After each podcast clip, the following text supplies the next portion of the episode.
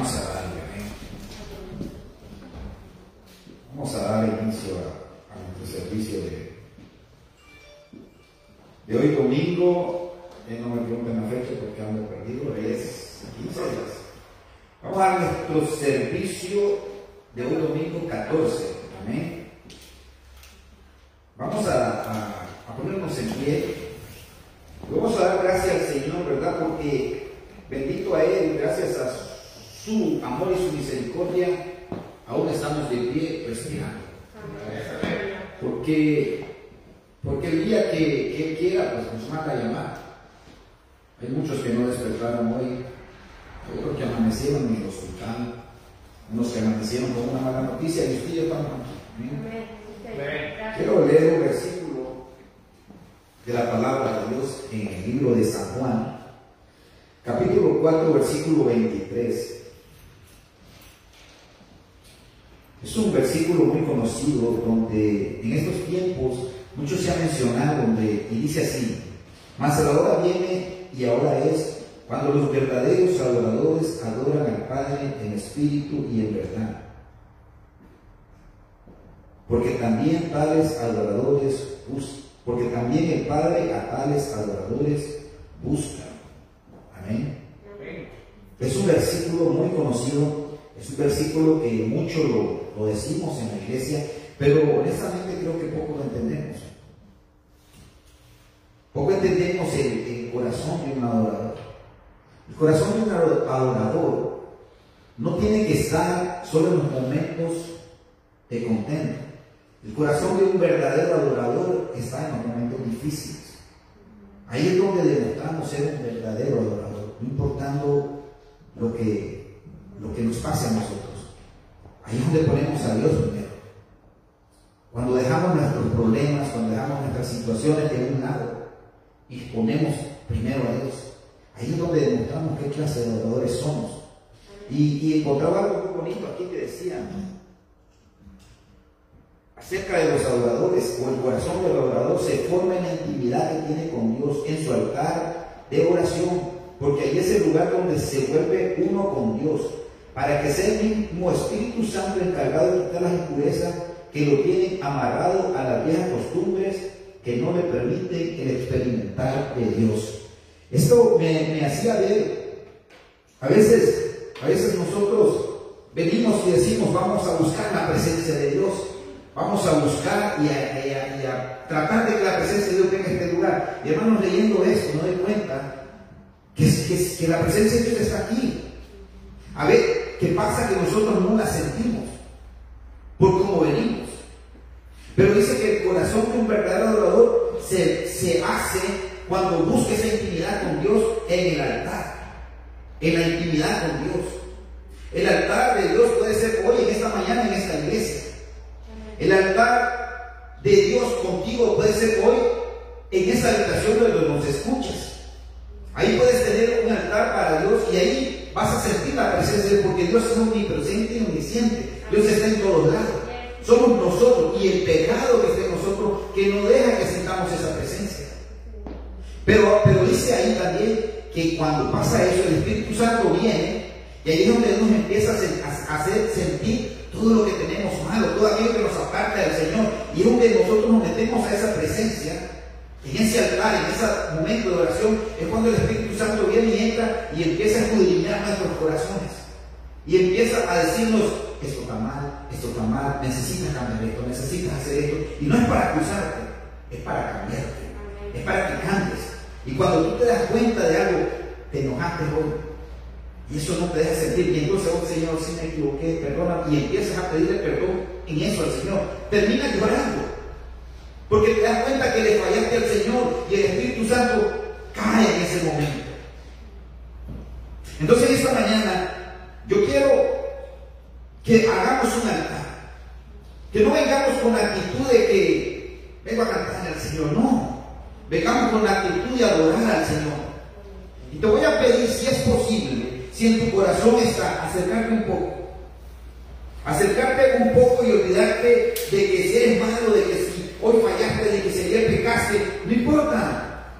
No estoy diciendo que vivas hundido en tus pecados, estoy diciendo que hay un Espíritu Santo que puede redarguirte cambiarte y liberarte de ese pecado y hacer que la presencia de Dios entre y la sientas en ti. Es lo que yo te pido esta mañana, que adoremos juntos al Señor. Que dejes que el Señor haga lo que tiene que hacer en ti y te diga lo que tienes que cambiar. Porque su presencia ya está en este lugar. Dios ya está acá. Falta que nosotros cambiemos. Dios es tan santo, tan santo, que es, difícil o es casi imposible sentirle con todo el pecado que cargamos. Pero sabe, hay una sangre que se derramó y eso nos hace dignos, eso nos limpia de cualquier pecado y eso atrae la presencia de Dios en nosotros. No porque lo, lo que somos nosotros, sino porque la sangre nos cubre de todo pecado. Y es ahí donde la presencia del Señor cae. Así que en esta mañana quiero invitarte a que, a que con la primera alabanza que cantemos, tú te pongas a cuenta con Dios. No, no, no tienes que orar y a que falle aquí, no. Ahí en tu corazón, deja que el Espíritu Santo escudriñe tu vida y te haga sentir en qué le estás fallando.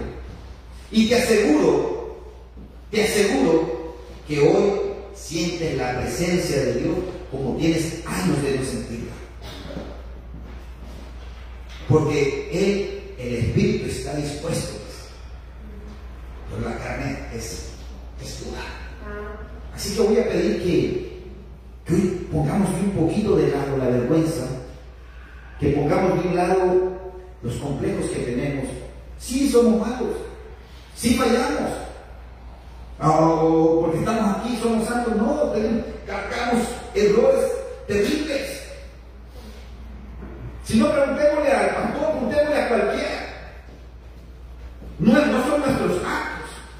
Oh, si conocieran a Julio que fui, al que soy a veces, todavía sigo siendo. Pero me doy cuenta de que soy malo y que fallo y que solo a través de Cristo puedo cambiar. Pero, necesitamos esa presencia, necesitamos ese acercamiento con Dios. Que esta mañana no sea, esta mañana no sea un punto más. Que esta mañana sea un lugar donde, donde nos encontremos con el Señor. Hermanos, eh, cuando estuvimos aquí a alabar a Dios, cuando venimos a practicar alabanzas al Señor, lea lo que pensamos en las canciones, tratamos de que sea Dios quien nos dé las canciones que quiere que, a que su pueblo cante. No las escogemos así porque esta me gusta, porque esta la, quiero, porque esta está sonando bonita. No es así como se hace en el mundo que las canciones de moda se tocan. Porque son las que no es aquí así, no es así. Aquí quien dirige es Dios. Y las canciones que va a oír, si usted le pone atención, es porque algo le quiere decir Dios en su letra. Así que esta mañana, hermanos, cierre sus ojitos, déjese de complejo y de pena y acérquese al altar de Dios. Acérquese a la presencia de Dios y hoy le aseguro que va a ser un culto completamente diferente. Pues Dios y Padre que estás en gloria, te alabamos Señor Jesús y te bendecimos desde la gloria. Desde la gloria nos preparamos para darte un culto de alabanza a ti, Señor amado. Un culto de adoración a ti, Señor amado. Nos ponemos a cuenta contigo, Señor amado, en este momento, Señor Jesús. Que desde ya, desde la gloria, te damos la libertad de que tú operes en nuestros, en nuestros seres, amado, en nuestro interior, que seas tú, mi Dios amado, sacando a luz en nuestros corazones, Dios amado, lo que nos aparta de ti. Dios amado, no para avergonzarnos, sino para poner y rendirlo a tus pies, para que tú lo transformes, Señor Dios de la gloria, para que sea tu presencia en esta mañana, Dios amado, en este lugar no, porque tú estás aquí ya, Señor amado, sino que tu presencia sea sentida en nuestros corazones, mi Dios amado. Que no sea un culto más, mi Dios amado, donde venimos a pasar el tiempo, sino que sea un culto donde nos rindamos a tu presencia, donde nos rindamos, mi Dios amado, a tu amor, Señor amado, a tu abrazo, Señor Jesús. Dios de la gloria, Ahí, Dios amado, en el lugar, Dios amado, donde nos están escuchando, Señor amado, a través de ese medio, Dios amado. Bendecimos, Dios de la gloria, a cada familia, Dios amado, que está escuchándonos, Dios amado. Dios de la gloria, en ese hogar, Dios amado, donde quizás nos han puesto, Dios amado, junto a una taza de café para escuchar tu palabra, para escuchar tu alabanza, Dios amado. ahí entramos desde la gloria con una palabra de bendición. Desde la gloria, esa familia, mi Dios amado, esa pareja de esposos, mi Dios amado, que están escuchando a través de este medio, Dios amado, que a través de la gloria de cada alabanza, de cada palabra que se diga de aquí en adelante, mi Dios amado, por este medio, sea impactando en sus vidas, mi Dios amado. Yo bendigo desde la gloria la vida de David, mi Dios amado, quien nos escucha, mi Dios amado, a través de ese medio, mi Dios. Dios de la gloria que tú seas transformando su vida cada día un poco más, mi Dios amado, hasta llegar a ser ese hombre, mi Dios amado, que tú quieres que él sea, mi Dios. Y así con cada uno de nosotros, mi Dios amado. Y alabamos y te bendecimos, Señor Jesús. Gracias, mi Dios amado. Aleluya.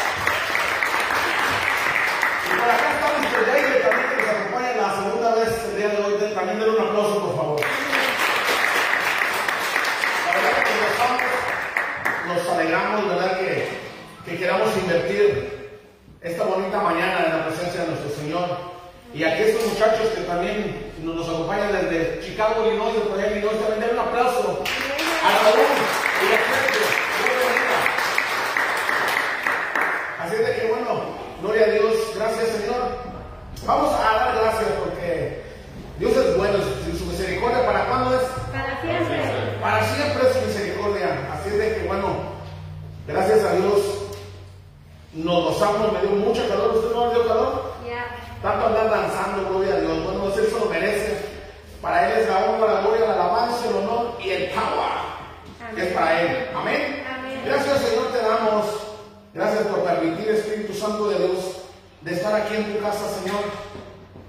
No te damos la bienvenida porque tú aquí habitas, es tu casa, Dios. Amén. Tú nos dices bienvenidos y los brazos de misericordia y de amor están aquí, Señor, abiertos para todos nosotros.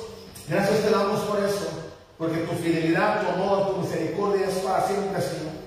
Padre, yo te pido que cualquier cosa que hayan traído mis hermanos, cualquier queja, cualquier duda, cualquier problema, cualquier crisis, Señor, cualquier desierto, Señor, ahora declaramos, Espíritu Santo, que hay, hay respuesta para eso que tanto buscamos, Señor. Queremos, anhelamos tu bendita presencia, Señor, para poder ser sabios, queremos buscar a ti tus rostros, Padre. El principio de la sabiduría, Padre, es el temor a ti. Y hoy estamos aquí, Señor, a hacer reverencia a tu bendita presencia, Señor.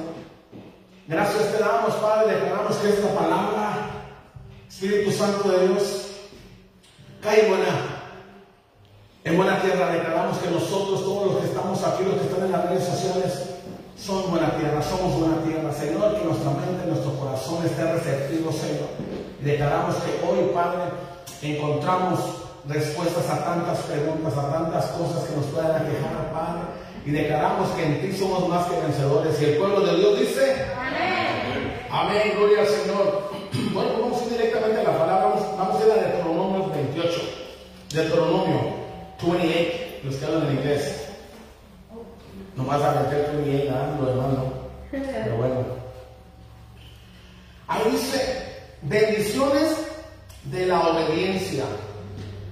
Quiere decir que cuando usted y yo somos obedientes a Dios, nos espera, es una orden de Él, es una ley que vamos a ser bendecidos. Dice bendiciones de la obediencia. Cuando usted quiere, obedecer a Dios, cuando tiene fe y la ejecuta, porque la, la fe sin obras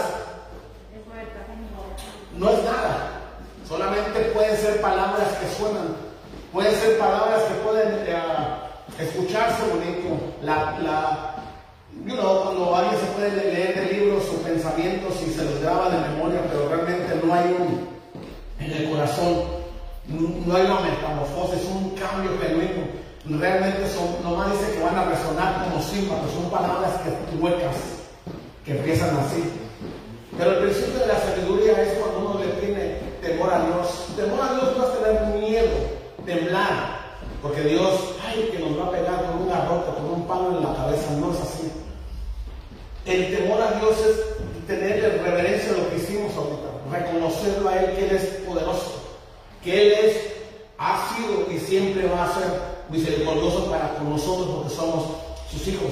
El temor a Dios es reconocerlo, reverencia a Él, hacerle, cuando alguien, cuando pasa en, la antigüedad, ahorita los, los, que todavía siguen con eso son en, Gran Bretaña, tienen reyes, también en, este, en, algunos otros países y en eso está España, que no tienen presidente, son reyes todavía. Y les hacen reverencia. Y esos se van, se van este, de familia en familia, de familia en familia, hasta que sacan al último. Y, mientras siga la mata dando, siempre se va a quedar ese en la familia. Y de nosotros, dice que ah, puede haber reyes terrenales, pero nosotros que nos vamos directo, sin ningún intermediario alguno, es por medio de Jesús. Es que nosotros tenemos acceso directo. Cuando usted reconoce a Jesús como su único y suficiente Salvador, tiene acceso, como les dije en unas charlas atrás, tiene acceso directo, tiene el boleto en la mano de decir esto, me asegura a mí la entrada a heaven, al cielo. Por ejemplo, cuando usted, cuando usted, bueno, en nuestros países que manejan el microbús, la combi, el transporte público, inclusive aquí, el bar que le llaman el bus, cuando usted agarra su ticket, su ticket, lo agarra, lo paga, usted ya pagó por él. ¿Verdad? La bendición, ¿sabe cuál es? La bendición que usted ya tiene el ticket, tiene su boleto en la mano, tiene asegurado su destino a donde va a ir usted. No importando si se le pasa ese más, a ratito va a pasar otro. Ahí tiene. Ay, se me pasó más porque fui a una copa, unas sabritas, algo. Se me pasó el más. Don't worry, no te preocupes. En 15 o 20 minutos pasa el otro más. Solamente relájate, todo va a estar bien. Everything will be alright. Dicen por ahí los morros. Aquí hay muchos chamaquitos que por eso. Entonces, usted tiene su boleto seguro, usted va a llegar a su destino. Tal vez se va a retrasar un poco, pero usted va a llegar. Así es. Cuando usted y yo aceptamos a Jesús en nuestro corazón, bueno, y siempre hago hincapié, Jesús no es religión. Él, él, y ahorita lo vamos a entender un poquito más. La palabra nos habla sobre obediencia. Aquí dice, a bendiciones de la obediencia, lo que repercute cuando usted es obediente, las ganancias cuando usted es obediente, las bendiciones, lo que viene. Mire, vamos a leer. Si no tienen Biblia por ahí, lo pueden poner en la pantalla ahí, jovenazo. Deuteronomio 28. Vamos a empezar a leer en el nombre del Padre, del Hijo y del Espíritu Santo. Dice, acontecerá que si que...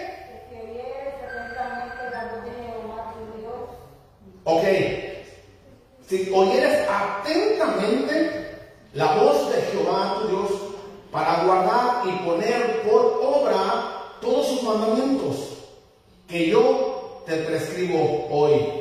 También Jehová tu Dios te exaltará sobre todas las naciones de la tierra y vendrá sobre ti todas estas bendiciones y te alcanzarán.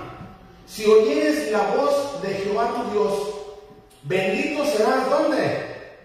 En la ciudad y bendito en, el campo, bendito el fruto de tu vientre, el fruto de tu tierra, el fruto de tus bestias, la cría de tus vacas y los rebaños de tus ovejas. Bendito serás, será tu canasta y tu artesana de amasar, tu artesa de amasar.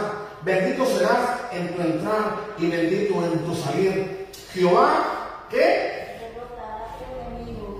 Derrotará a tus enemigos que se levantaran contra ti. Por un camino saldrán contra ti y por siete caminos huirán delante de ti. Jehová te enviará su bendición sobre tus graneros y sobre todo aquello en que pusieras ¿qué? tu mano y te bendecirá en la tierra que Jehová tu Dios te da. Ahí lo vamos a dejar un poquito. Aquí nos dice y hace hincapié una y otra vez, una y otra vez, ¿quién es el que nos va a bendecir? ¿Quién es el que nos va a llenar nuestros dedos? ¿Quién es el que va, el que nos tiene de la mano? ¿Quién es? ¿Quién es? ¿Quién es que está? Dice, dice ahí, ¿quién es? Pregúntame. Jehová, Jehová, ¿quién es Jehová? nuestro Dios, Nuestro Dios. nuestro Padre. El, el- exacto, el Padre. Que la palabra dice que es el Padre Y el y el Espíritu Santo, la Trinidad famosísima, ¿verdad? Entonces cuando Jesús se fue, cuando Jesús ascendió al cielo, Él no- no- nos dejó algo muy importante. Él nos dejó el Espíritu Santo que viene siendo que estaba jugando el papel que jugó aquí en la tierra cuando Él estuvo caminando. Entonces Él nos encargó muchas cosas. Vayan y hagan, vayan y hagan esto. Vayan a hacer esto. Entonces cuando viene una revelación a tu vida, cuando Él te habla en sueños, inclusive en la palabra como estamos ahorita ahí, o directamente viene un ángel y le habla a alguien en específico, cuando se ejecuta algo, tiene mucho potencial en la cuestión que se desata algo sobrenatural que no lo podemos ver. Pero que hay un impacto espiritual. Inclusive cuando se declara a Jesús como su único suficiente Salvador, dice que hay pachanga ¿dónde? En el cielo, En el cielo, hay fiesta, hay party. Como decía el Nacho Libre, el party, no, pues, cuando estaba con la guitarra. Hay pachanga, hay fiesta, allá arriba. ¿Por qué dice que cuando un pecador se arrepiente, la palabra dice que no hay justo ni a uno de los que estamos aquí? Ajá. Lo que estaba hablando Julio hace rato. De cierta manera todos tenemos muchas dificultades, aflicciones. Y Jesús lo dijo, lo prometió, nunca prometió, acéptame y vas a ser feliz. Sí, va a pasar eso. No digo que no, no malentiendan. Pero al momento cuando usted decide buscar a Jesús, buscar a Dios con todo su corazón, se levantan tempestades. Se levantan cosas que usted no tenía planeado. Se levantan cosas que dice, ahora que busco de Dios, que me decidí cambiar, me está pasando esto. ¿Qué pasó? ¿Me iba mejor antes? Sí. Así es esto. ¿Por qué? Porque tu obediencia, tu fe, tu persistencia, tu perseverancia, que te aferres a Dios, en cierta manera se, se está entre, es, es una guerra. Estamos aquí en la tierra, pero aquí hay, no quiero decir, bueno, lo voy a decir, se viene pensando que son vienen siendo dos mundos dentro de una tierra. El bien y el mal. Dios y el enemigo. Las tinieblas y la luz. Como algo así como entre América y Chivas, más o menos. La luz viene siendo las águilas. ¿Cuántos dicen amén? no se creen. Escucha hasta arriba para que se me despierten. Entonces, siempre hay eso. Entonces, cuando nosotros somos obedientes a Dios, cuando Dios promete, pruébame en esto, Él, ten la certeza que lo va a cumplir y lo podemos ver cumplido. Se está cumpliendo la palabra que Dios está, que Dios nos dice una y otra vez a Alpha 7 Ministries, Alpha 7. Se está cumpliendo y lo podemos ver. Amén. Ahorita con nuestros ojos físicos. Aunque de, de repente con los ojos de la fe, dice, wow, Señor, será. De repente puedes dudar a lo mejor cuando Dios te puede dar una palabra, pero ¿sabes qué? O te puede dar miedo o temor, pero no del temor que se le tiene a Dios. Pánico. Pánico, un miedo que no viene de Dios. ¿Por qué?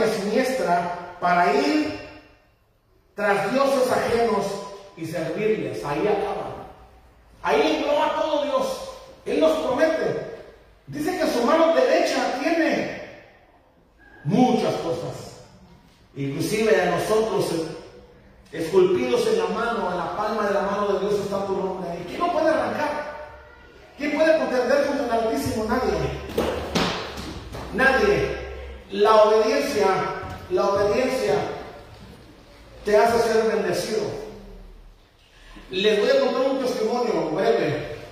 Está un, pastor que es ah, brasileño. Es brasileño de Brasil. ¡Qué revelación! Mm. Es brasileño. Entonces, él escuchó en una ocasión que Dios le habló. Él estaba en la San Pablo, San Pablo, Brasil. Y le dijo que fuera, le habló en una revelación, lo llevó, lo, lo teletransportó a, a Colombia. Y dice que él estaba dormido y de repente empezó tipo un sueño. Y empezó a ver una casita, empezó a ver y empezó a ver gente que no conocía. El hombre se llama José Sapito dos Santos. Y fue y platicó con las personas y, empezó a ver algo como que estaban construyendo. ¿Cuántos saben cuando empiezan a notificar los lotes que le ponen como alivié como con cal y le ponen unas varillas, unas banderitas. ¿Cuántos han visto eso en nuestros países? Y inclusive aquí, ¿verdad? Dice que así estaba. Cuando él llegó y empezó, ya no, no, no entendía que era un plan así grande. Y le dijeron, mira, ahí viene. Y llegó el Señor como el hermano, sino, ¿dónde estoy? Y hasta el chino dijo, dijo, ontoy. ¿Verdad? Eso se dice. Hasta así dice un chinito cuando está perdido, ontoy. Entonces, llegó y empezaron a decirle y a hablar como planes como que ya lo conocían y él sacado de onda. Y empezó a hablar y cuando terminaron de hablar, dice que se lo llevaron a una casita y en esa casita encuentra que estaba chocolate con lechita, estaba pan con mantequilla y quesito y que se sentaron a seguir hablando de los planes y empezaron a, tomar eso que les acabo de platicar. Y de ahí se fue y se despertó y dijo, ¿qué, es eso? Y que se sintió bien real y que se fue y que se vio que había migas, migajas, bolitas de eso que había acontecido. Y se vio, así es cuando, cuando uno come mole, ¿verdad? Cuando apenas comimos mole, que se no he comido todo enterrado aquí en la camisa, la manga ya así. Y todo lleno de mole. Así le pasó a él. Dice, wow, increíble. Entonces, Dios le, le- dijo ahí que se fuera, que dejara todo. Él estaba encargado ya de una obra, ¿verdad? Y él tuvo que entregar todo por orden. Ojo de aquí, a- aquí viene a lo que voy de la obediencia. Ella estaba cómoda aparentemente en lo que ella estaba haciendo. Entonces Dios le cambió los planes ahí. Dios le cambió los planes y lo mandó de una nación a otra. Y eran cinco de familia. Era el, el hermano, su esposa, dos niños y una princesa. Y no tenían recursos cómo irse a Colombia. ¿Y cómo? Solamente así. Así le pasó como a, como a Abraham cuando le dijo, sal de tu casa y de tu parentela. ¿Qué, ¿Qué es lo que hizo este hombre, el hombre de la fe? ¿Qué es lo que hizo cuando Dios le habló? Obedeció. Obedeció y no le dijo. No le dijo dónde pusiera el GPS. Dijo, sal, yo te voy a mostrar. Wow. Así le pasó a este, este señor y entonces estuvo investigando la vía más corta, más económica para llegar y tuvo que atravesar Manaos, lo que es la jungla, lo que son las Amazonas. Tuvo que pasar por ahí. Peligrosísimo, por cierto. Entonces llevó a sus niños con tres maletitas y cargada desde sueño se despidió de la congre y de las hermanos, yo me voy, yo quiero obedecer a Dios. Ahora, él estaba actuando por fe, por obediencia. Él, él el, el futuro era incierto, iba a otro país. Dice que fue una travesía muy, muy larga y muy pesada porque en, partes caminaban, en partes en canoa y en partes en, los buses de esos viejitos. En mi país, en, México, le, dicen los guajonteros, ¿no? De esos que llevan una escalera hasta arriba que se ven en las películas de Cantinflas, del Padrecito, ahí, ahí se ve mucho eso. Ahí inclusive hace mucho hincapié en eso. Entonces, dice que él llegó a la frontera, llegó a la frontera con este, Colombia y se presentó. Y él les dijo que era un hombre que traía la palabra de Dios. ¿Y qué cree que pasó? Fíjese, Dios le habló y le dijo que fuera.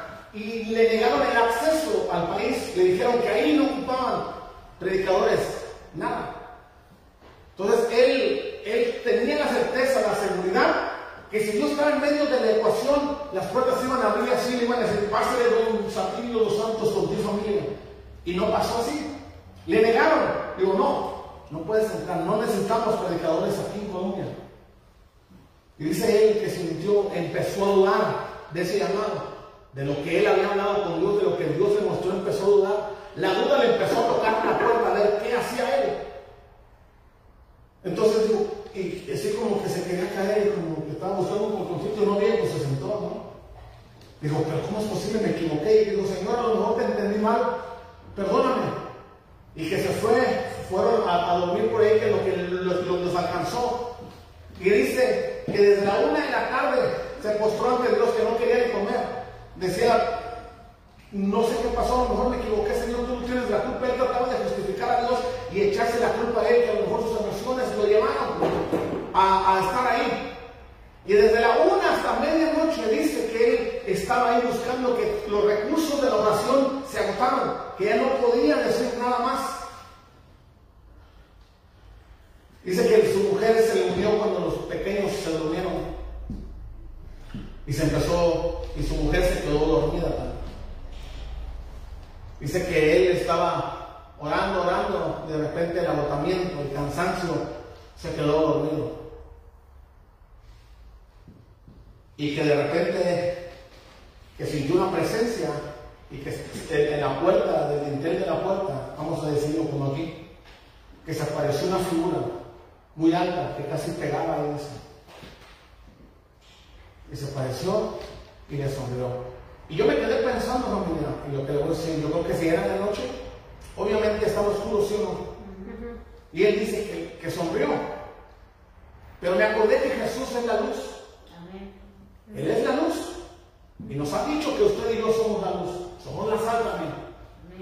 Dice que, que sonrió y fue a donde él estaba acostado y que el atónito que lo estaba mirando y que él no sabía qué estaba pasando. Y se sentó a un lado de su cama, vamos a decir. El hermano estaba acostado, vamos a decir así, y que el maestro que llegó, él no sabía que era Jesús, que se sentó así, que le puso la mano en su pecho para que se relajara y estaba fijado. Y empezó a hablar con él y le dijo, ve, y, y- y le mencionó la, la- la ciudad. Ah, me mencionan, a ver, a ver si me acuerdo de, de Bogotá, no. Este, ¿Cómo? No, no, no. Caracas. Más o menos. Bueno, más o menos de Caracas. Le, le- le mencionó una, una ciudad, a Cúcuta. Le mencionó a Cúcuta, le dijo, ve ahí. Y le dio la estrategia por dónde, y fue cabal. Llegó y se metió por ahí. Se metió y llegaron caminando. Y esa casita que él había visto en la visión, la miró ahí. Dice, yo estuve aquí. Esa fue la casita. Y preguntó en su, disculpe señor, ya ve, así se habla en portugués, pero ¿quién habla español? Llegaba y le dijo, disculpe señor, esta casa está de renta, está el arrendamiento. Le dice, sí señor, pero ha estado más de un año aquí no se ha podido rentar. Arrendar y le dice. Dice, entonces, no sé qué, el Señor, él, su convicción de él, dijo, el Señor la está guardando para nosotros. Y ella decía, yo creo que le hicieron una hechicería, una brujería a esa casa que nadie la puede rentar. El Señor la estaba guardando para esta familia. Entonces lo que me llamaba más la atención, yo me quedaba escuchando al hermano Satilio dos Santos y dije, wow, está Dios en medio de la ecuación y aún así había crisis, aún así había escasez, se podía pensar así. Entonces llegaron al arrendamiento y la casa. Entonces llegaron y se pusieron a instalar con la familia. Él cuenta así. Y después, cuando iban en la noche, dijeron, familia, vamos a comer. Y la niña que tenía tres años, cuenta ella que le tocó, era tarde noche, que le tocó ir a la tiendita de la esquina, porque en nuestros países, en cualquier esquinita hay una tienda, ¿sí o no? De hecho, yo tuve una tiendita también. Y fui a y me quedaron mucho de no. Quien esté, por favor, quien esté, esté durmiendo, me da un codazo, así como santo. Señor te bendiga. Por favor. Y luego ella dice, la niña, que fue y se compró una sardina, a mí me gusta mucho, una sardina. Y, y la hermana hizo un poquito de arroz con sardina y una gaseosa, una Coca-Cola. Y cenaron. Dice que era tanta la porción tan pequeñita que no nos alcanzaba porque le pusieron, era mucha familia una sardina, poquito de arroz y una gaseosa. Y lo empezaron así. Y yo decía, ¿cómo había escasez? Yo pensaba, escuchando, y Dios está en medio ahí. Y, así pasó. Y empezaron, él recordó a qué había sido llamado ahí. Y él empezó, dice, empezamos a limpiarle mucho polvo y una mesita. Em- Empezamos a decorar la casa y después mi esposo, dice, la hermana salió a las calles a evangelizar. Él fue lo que fue. No fue de vacaciones. Y empezó, dice que después de un tiempo ya eran 40 en esa casita. 40 personas. Ahí Dios empezaba a, a- pero había escasez en ellos. Y él decía, Jehová es mi proveedor, Jehová es el que me va a respaldar, Dios, Dios, Dios, Dios. Y él estaba obedeciendo, él tenía fe, se agarraba lo que estaba viendo con sus ojos físicos, no era lo que Dios le había prometido, Dios ya le había puesto ese plan que había hecho, que iban a construir algo grande. Entonces él se aferró a eso, él se aferró. Y después Dios se, empe- se empezó a manifestar y ahorita son las asambleas de Dios. Grandísimo a nivel mundial. En Cúcuta, en, en- allá en Colombia, por donde quiera. Se hizo grande, o sea, tiene negocios al por mayor, grandísimo. La visión que Dios le dio a ese hombre, pero cuando él creyó a Dios, no estuvo tan fácil, no estaba tan sencilla la cosa, no estuvo fácil. Él se mantuvo, perseveró y siempre tuvo la certeza, la seguridad que Dios estaba en medio de la ecuación. Y él dijo, Dios prometió y Dios no es hijo de hombre, para que miento se arrepienta. Dios va a cumplir sus promesas en nosotros. Así de que si Dios ha hablado en ti, si tú has hablado, si Dios ha hablado en tu vida y si tú sabes que es de Dios, don't give up. No te rindas. Dios va a cumplir, porque Dios no miente. Dios dice que la, la, la palabra dice que Dios ha hecho todo. Él puede hacer todo.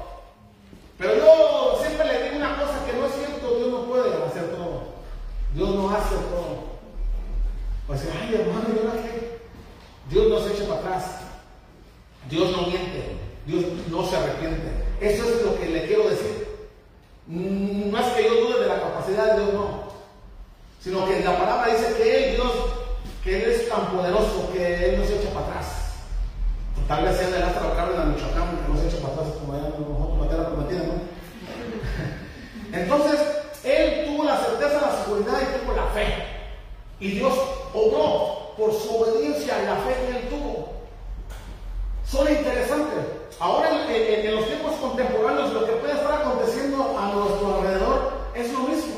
Tenemos que agarrarnos de esa fe. Y Dios no nos pide una fe tan abultada, tan grandota, como este edificio, no. Él nos pide si tuviéramos fe como qué. Así. Él quiere pequeñita fe, pero que la podamos poner por obra. Que podamos creer e ir caminando. ¿Verdad?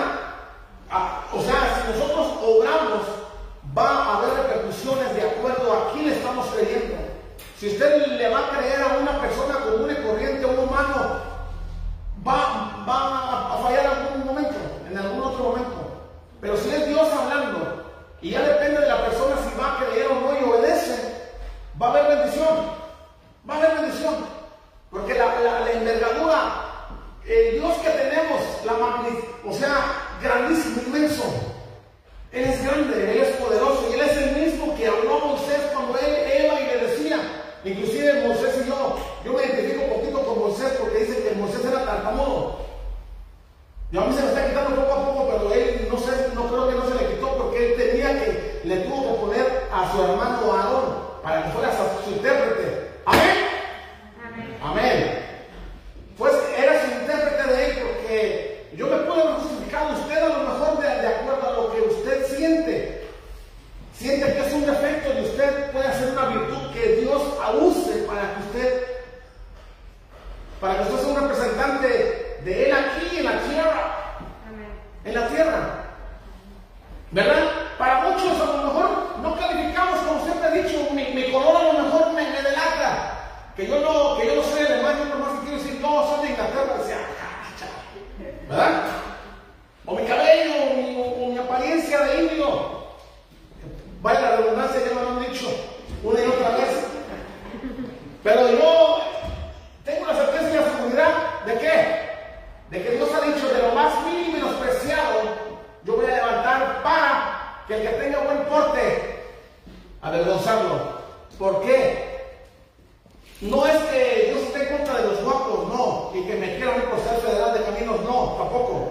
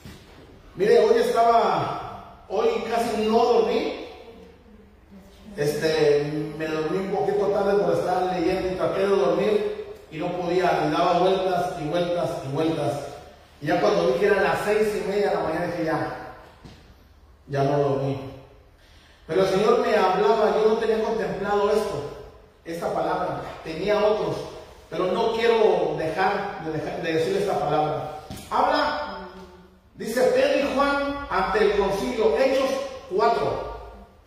Están en, el concilio Pedro y Juan por ser obedientes a Dios.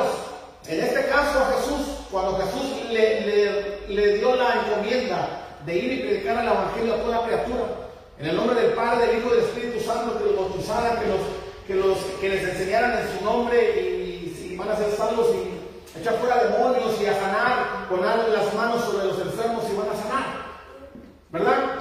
Y aquí el, famosísimo Pedro, que en algún tiempo claudicó, que en algún tiempo lo negó, que en algún tiempo dijo, se, se saltaba y decía, yo, Señor, si todos se fueran, yo voy a estar contigo, yo nunca te voy a negar. Cuando vio que su vida estaba en riesgo, estaba en peligro, él dijo, no, no.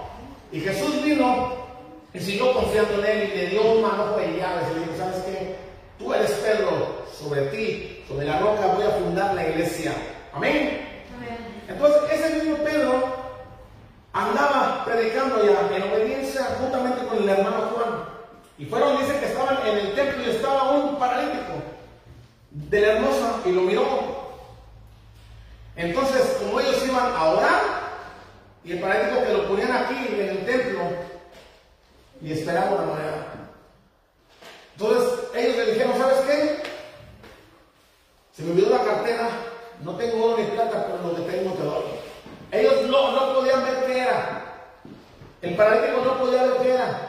Él esperaba que se metiera la mano en la bolsa y no aconteció así. Y él dijo, lo que tengo te doy. ¿Qué tenían ellos? Dice que, que Jesús antes dice, los empoderó. Amén. Les dio todo lo que él tenía. Y que ustedes van a hacer cosas aún mayores de las que yo hice. No se maravillen. Pero si lo crees, si obedeces, esto va a acontecer. Y él se agarró y obedeció. Y pasó eso. Le dijo, en el nombre, la clave es esta. En el nombre de Jesús. Que se te vaya el sueño. Levántate. En el nombre de Jesús, levántate y se levantó. Entonces eso le tuvo consecuencias. Eso es lo que me hablaba hace rato. madrugada, a las 4.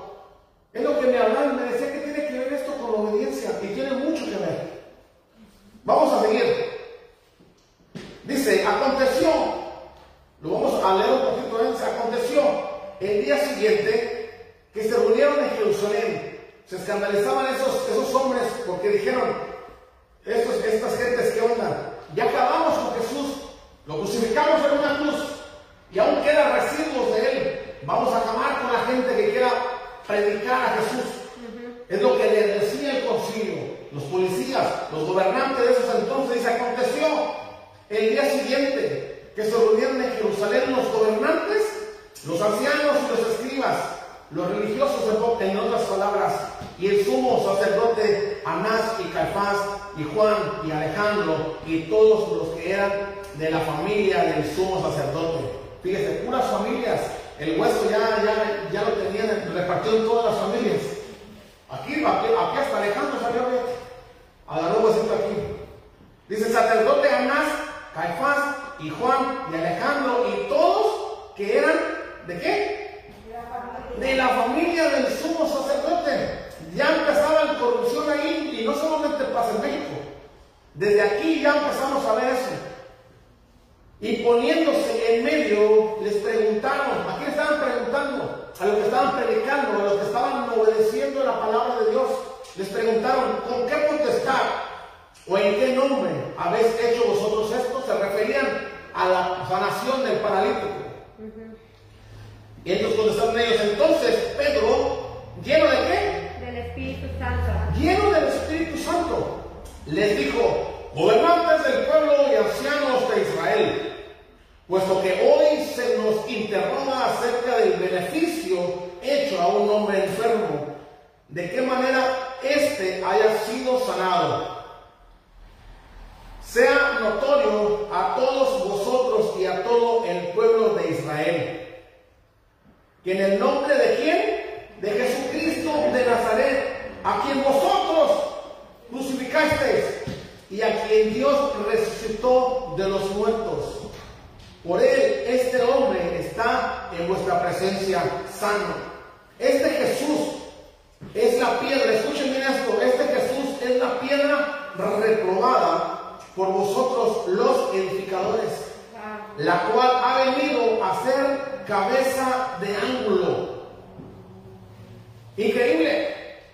Pedro, lleno del Espíritu Santo, dice, Dios entró en Pedro y él estaba hablando por medio de Dios. Él estaba usando a este hombre llamado Pedro y él no se contuvo porque estaban los gobernantes del concilio ni nada, lleno de la presencia de Dios y empezó a hablar. En otras palabras, si lo vemos que el Espíritu Santo estaba hablando, estaban diciendo ustedes, yo estuve aquí, ustedes como edificadores me reprobaron, no me aceptaron, no me quisieron y me colgaron en un madero. Y gritaban, crucifíquelo, mátelo, mátelo. ¿Por qué? Porque la religión así es. La religión divide, la, la religión lastima, la religión señala, la religión hace muchas cosas malas y lamentablemente aquí dicen en el nombre de Dios. En el nombre de, de, de Dios están matando en, en, en Siria, en, algunos lugares, ese mentado, no quiero decir el nombre, pero lo voy a decir, ISIS. Está matando gente, los matan, los queman en una jaula, les aventan tierra con un trascao. Y dicen que es en el nombre de Dios. Eso es lo que hace una religión. Si tú no estás, si tú no eres de religión, no me hables. Si tú no estás la religión, no, no limiten, bordo de face, bloqueado. No, eso hace la religión. Lo que hizo la religión, les voy a decir que hizo la religión. Tomó las torres gemelas. Gente religiosa, fanática, fue y, y, aventó y murieron gente inocente en los aviones. Eso es lo que hace la religión. Mata, divide y, trata de, de, separar nosotros aquí, los que pensamos igual aquí, los que pensamos de esto, los que somos de esto aquí. No, no, no, no, Jesús no pertenece a ninguna iglesia. Jesús no pertenece a cierto grupo de élite. Jesús no pertenece a, a, cierto país o que hable o ciertos buenos futbolistas o lo que sea. No. Jesús es Jesús. Y todo aquel que lo confesara con su boca y dijera que Él es el Señor, tiene asegurado la vida eterna allá arriba, en el cielo, por medio de Él. Nadie viene al Padre si no es por Jesús. Amén. Nadie más tiene la potestad, la habilidad, el poder de hacer esto, que solamente por la sangre de Él, que por sus llagas hemos sido sanados. Nadie más lo puede hacer. Entonces Jesús no es religión. Estos que estaban aquí eran los religiosos que querían, dijeron, no hables en el nombre de Jesús. Y ellos estaban siendo obedientes, siendo que sabían que su vida estaba en peligro familiar. Uh -huh. Ahorita en los tiempos contemporáneos está pasando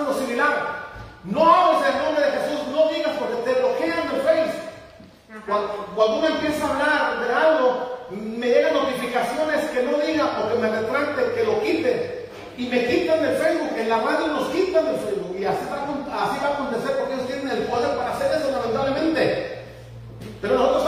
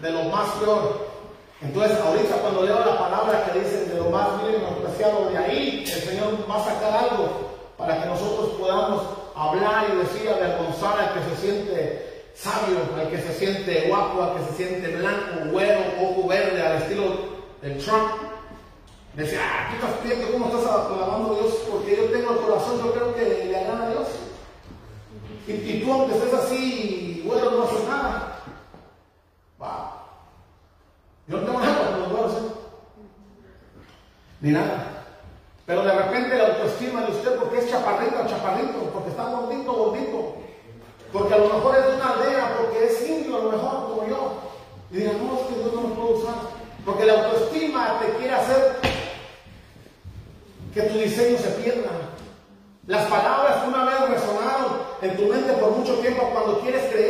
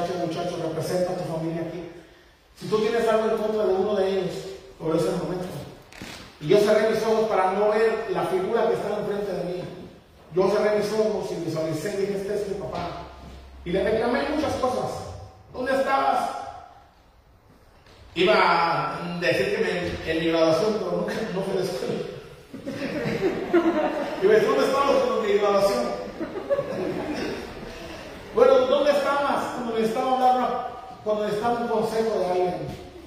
Cuando quería sentir el brazo paterno para que me enseñara a jugar fútbol, irnos al parque, por el simple hecho de que un, bra- un brazo que te rodea así y tú tienes la certeza y la seguridad que tu papá te está protegiendo.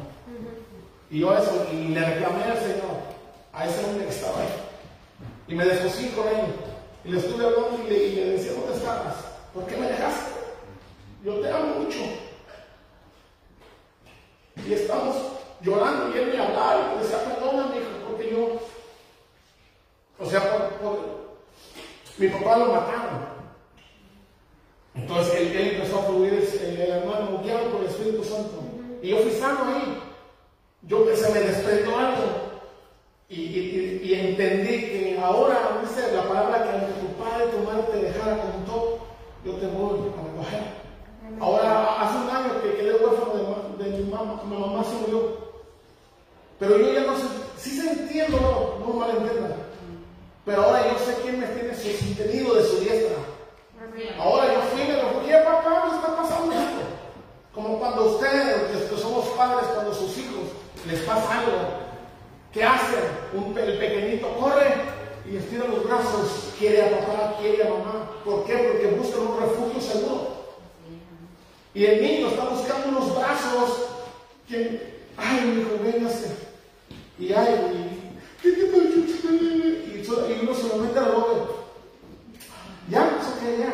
No es porque le chocó el dedito donde se machucó. No es eso. Es por el amor que está sintiendo que se siente protegido el pequeño. Por eso es la importancia de, de formar unas, unas familias sanas, Y si no, ahorita es el momento que podamos sanar muchas cosas. Amén. Eso no, eso no estaba ahí, pero el Señor sabe lo que hace. Así. Dice, y en ningún otro hay salvación. Hablando de Jesús. Hablando Pedro y hablando de Jesús. Y en ningún otro hay salvación. Escucha bien, esto es importante. Y en ningún otro hay salvación porque no hay otro nombre bajo el cielo dado a los hombres en que podamos ser salvos. Voy a volver a repetir esto. Y en ningún otro hay salvación, porque no hay otro nombre, no hay otro nombre, el nombre abarca todo. No hay sanestos al otro nadie. Y en ningún otro hay salvación, porque no hay otro nombre bajo al cielo dado a los hombres en que podamos ser salvos.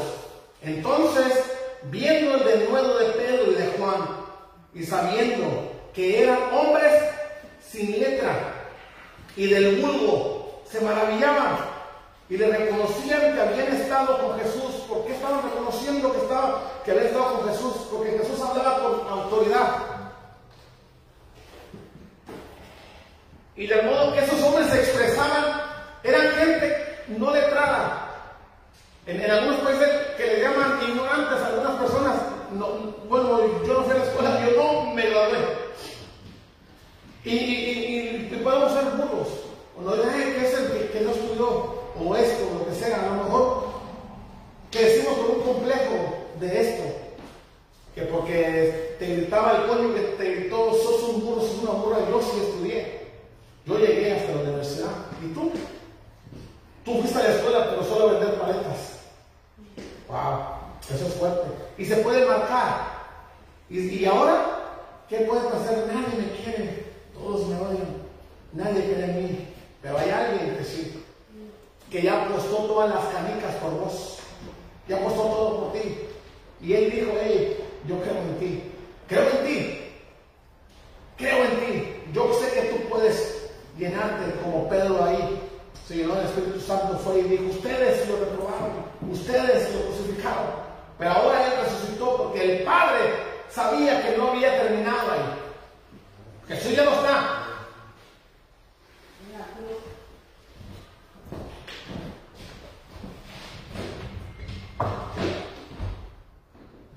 Ya no está así.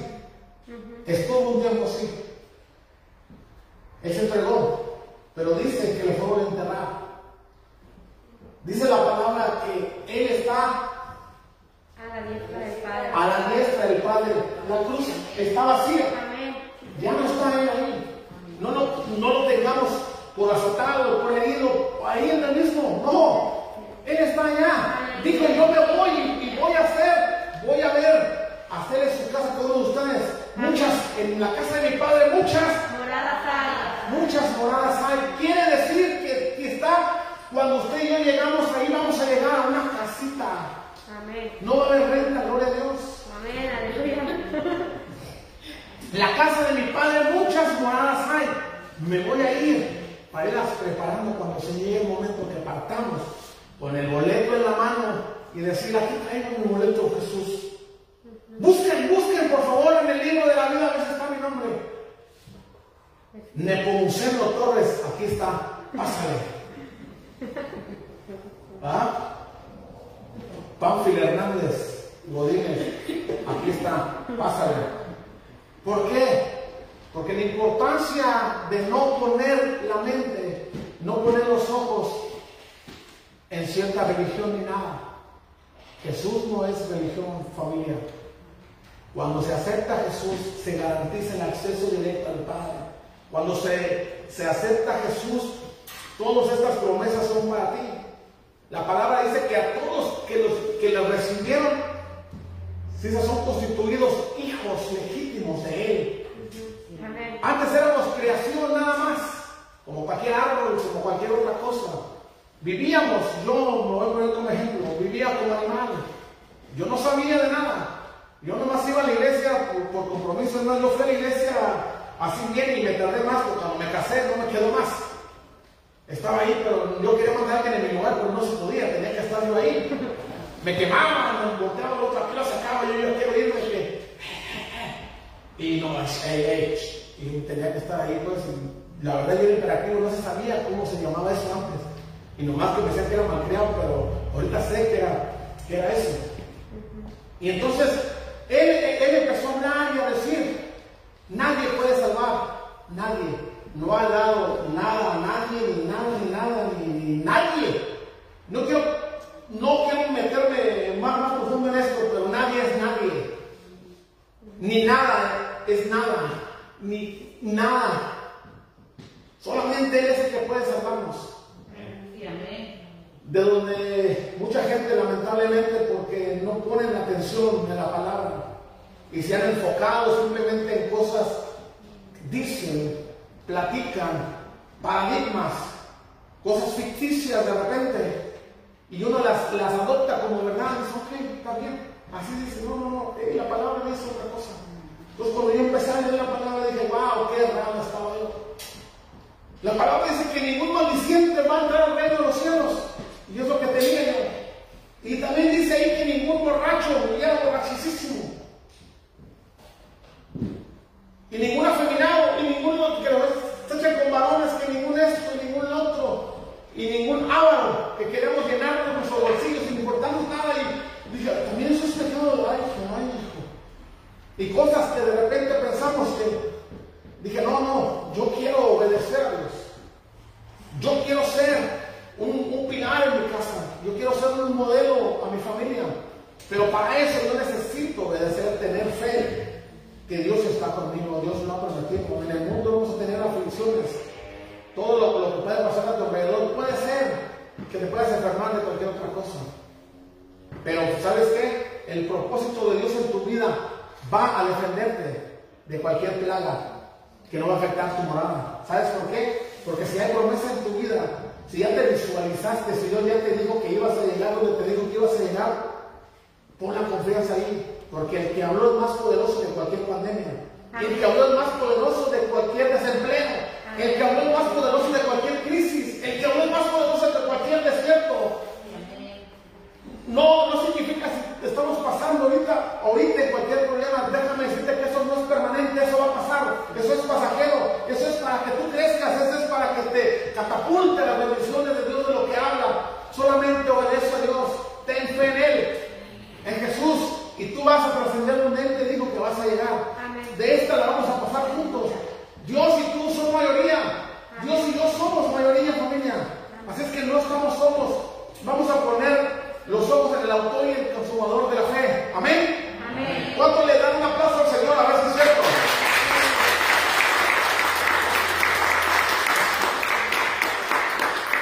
Y ya voy terminando. Solamente me, me- me voy a brincar unos, unos capítulos por aquí. Y quiero lle- llegar a la palabra. Va- Vamos a ir a Romanos 8, por favor. Romanos 8. En ti confiaré, tu promesa siempre, pues fiel. Amén. A eso, hermano. ¿Le sigo, hermano? Como que siga. ok. Perfecto. Romanos 8, 35. Aquí nos reta, el apóstol Pablo nos reta a decir quién. Porque él era así. ¿Quién, quién, quién? Aquí dice, ¿quién nos separará del amor de Cristo? Está aquí, está preguntando.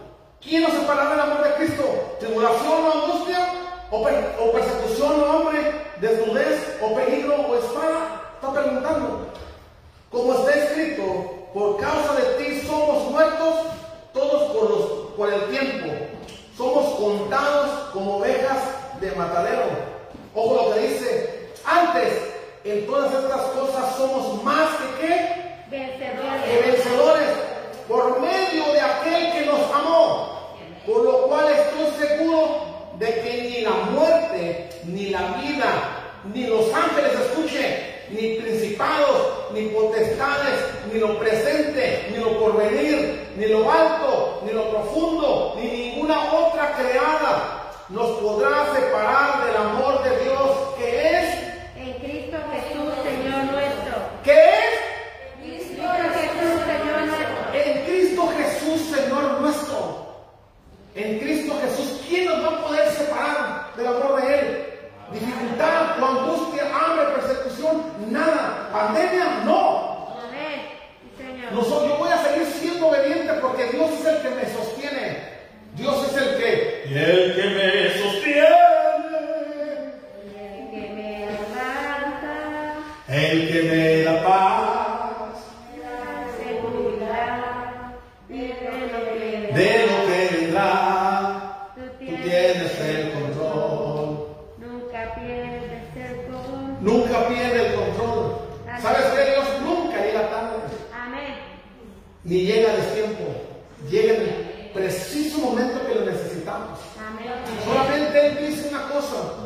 Y nos pone a nosotros. Cuando estás angustiado, batido, en tribulación angustia, dice, clama a mí. Él prometió que qué? Nos va a responder. Que nos va a responder. Amén. Y eso aplicó también en la embar- embarcación cuando Jesús quedó dormido. Jesús se despojó de toda gloria. Jesús no quiso ser Dios aquí en la tierra. Ajá. Él se despojó de todo a ser un mortal común y corriente, como tú y como yo, en la humildad del Todopoderoso. Y como andaba evangelizando, andaba de aldea en aldea, de, de ribera en ribera, de isla en isla, andaba trabajando, dando las buenas nuevas, predicando el reino. Y en lo que iban de un lado a otro, dice que se aventaba un coyotito. Allá allá en mi tierra, un coyotito es una pestañita, pues, una siesta. Dice que de repente empezó eso.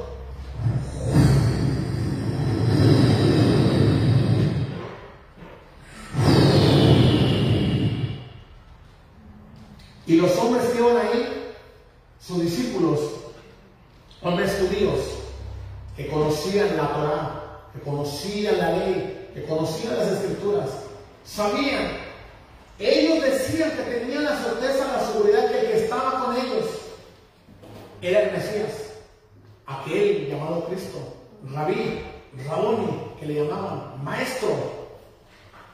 Entonces cuando se sintieron amenazados que su vida iba a colapsar, que se iban a ahogar, que se empezaban a hundir, ¿dónde está el maestro que dijo que iba a estar con nosotros? Ahí estaba. Pero fueron y lo despertaron. Él lo dijo un toy. Pero ¿qué pasó? Maestro, ve lo que está pasando a nuestro alrededor y tú duermes. Ve las circunstancias en las que nos encontramos. Y lo reprendió y hey, ¿por qué me despiertan hombres De poca fe. de poca fe? Cuando Jesús dice que va a estar con nosotros, cuando dice que están con nosotros, no es que va a haber ausencia de problemas, no es que va a haber ausencia de tribulación. Él prometió eso. En el mundo, en el mundo tendrás aflicciones.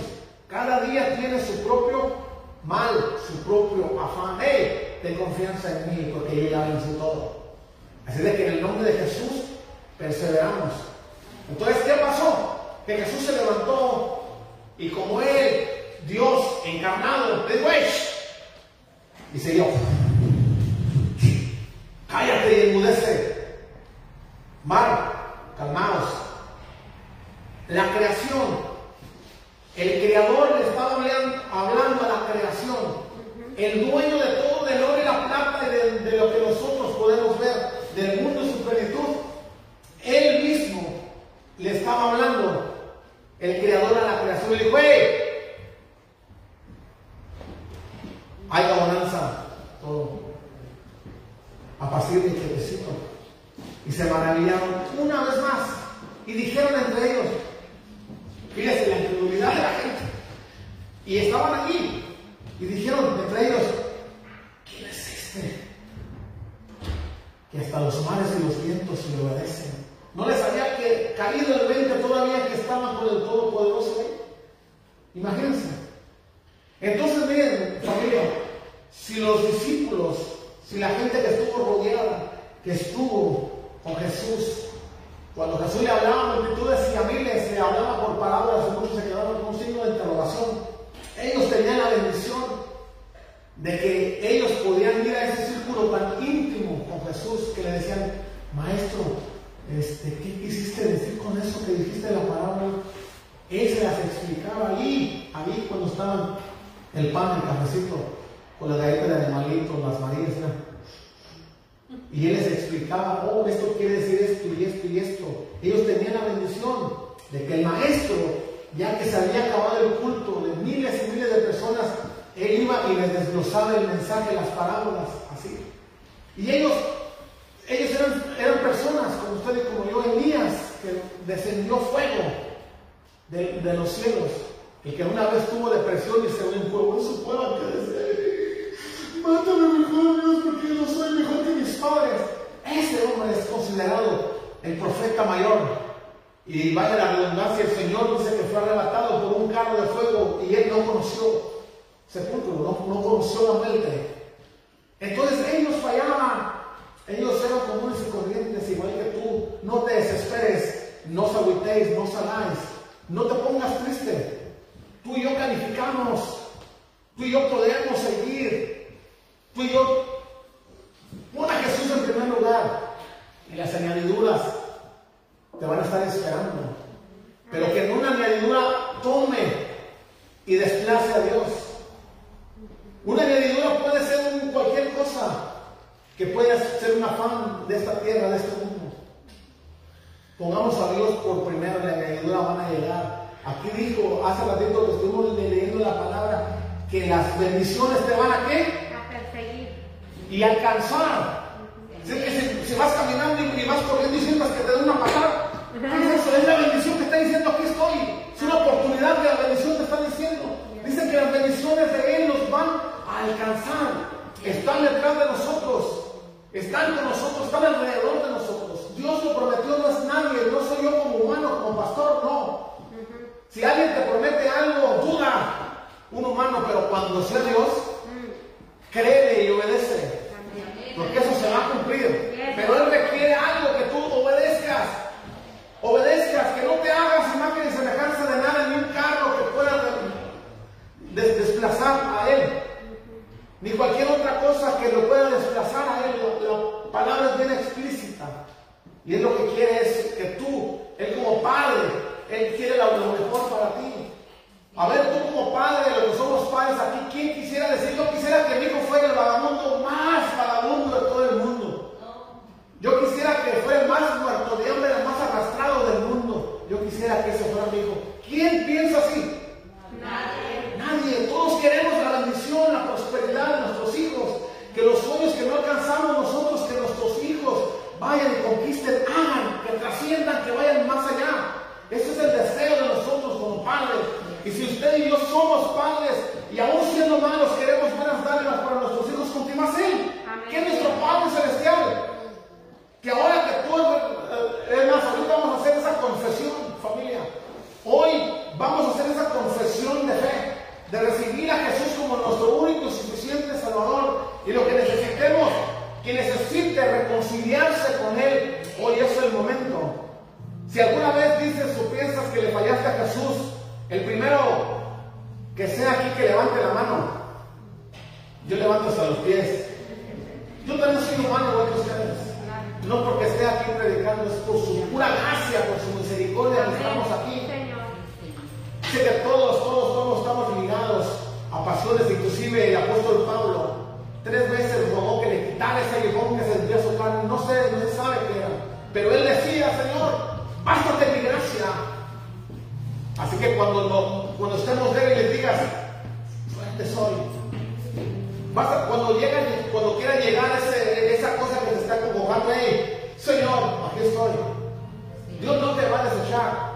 Mientras estemos vivos, nosotros tenemos la esperanza de volver a venir al trono de gracia. Yo no estoy promocionando que te portes mal. Yo no estoy promocionando que hagas cosas que estás haciendo tal vez. Pero su amor es más grande que cualquier error, que cualquier pecado. Su sangre sigue cubriendo multitud de errores y de pecados. El trono de gracia sigue abierto. Para ti, para mí, póngase de pie, por favor. Hoy vamos a hacer esa declaración de fe. Si tú no has aceptado al Señor, hoy es que Jesús recibió de parte del Padre, tan bueno que es Él. ¿Sabes qué? Que nos hace partícipes a ti y a mí. Él dice de sus bendiciones, de los que Él, el Padre dijo, tú eres el heredero. Él nos llama a nosotros que somos constituidos sus hijos y nos dice, tú vas a ser tu heredero juntamente con Jesús. La coherencia es que somos adoptados a algo que no merecíamos. Por su pura gracia y su misericordia, Así de que, así como están de pie, vamos a, recibir a la pastora por aquí. Y yo quiero decirte a ti que no temas ni desmayes, porque el Señor está contigo.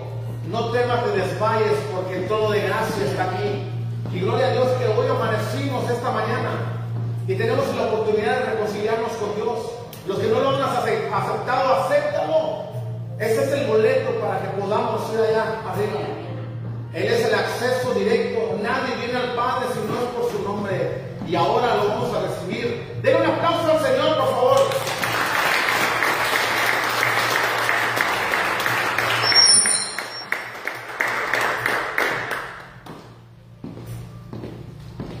Señor, aleluya. Porque no venimos todos, todos juntos aquí al altar.